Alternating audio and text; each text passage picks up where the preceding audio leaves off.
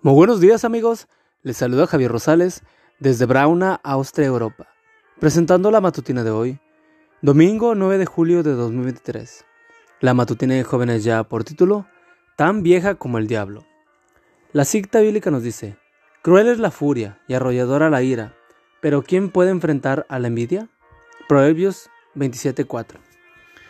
Adivina, adivinador. Estoy pensando en una enfermedad que es más vieja que Matusalén el que la padeció no sabe que la tiene. Y solo hay una cura conocida, pero no se consigue en ninguna farmacia. Una pista más, es tan vieja como el diablo. Un ejemplo te ayudará. ¿Recuerdas a María, la hermana de Moisés? ¿Qué recuerdas de ella? Muy probablemente la ocasión cuando, escondida tras los juncos del río Nilo, vigilaba la canasta donde su madre había colocado al bebé Moisés, procurando salvarlo así de la muerte segura. O quizás recuerdas cuando el, del milagro del cruce del Mar Rojo, dirigió el canto de alabanza por, a Dios por su maravillosa liberación. Hay otra escena que conviene recordar. En ella, María parece muy molesta. ¿Qué la molestó tanto? Según el libro de Patricas y Profetas, página 355, Séfora compartió con su padre Jetro la preocupación por el excesivo trabajo de Moisés, su esposo, Jetro aconsejó a Moisés que nombrara ayudantes para aliviar la carga de su trabajo. Éxodo 18. Y Moisés aceptó el consejo.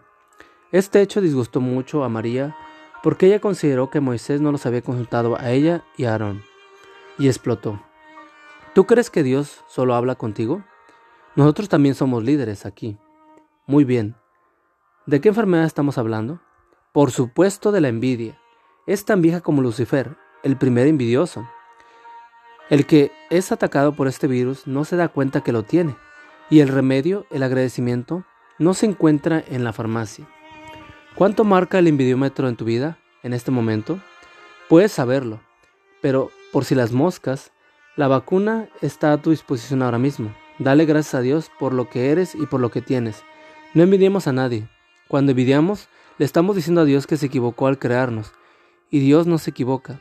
Él tiene un plan para tu vida y para la mía y solo espera que hagamos nuestra parte para que ese plan se desarrolle en todos sus detalles. Gracias Señor por crearme como un ser único y especial y gracias por tu plan para mi vida. Amigo y amiga, recuerda que Cristo viene pronto y debemos de prepararnos y debemos ayudar a otros también para que se preparen, porque recuerda que el cielo no será el mismo si tú no estás allí. Nos escuchamos hasta mañana. Hasta pronto.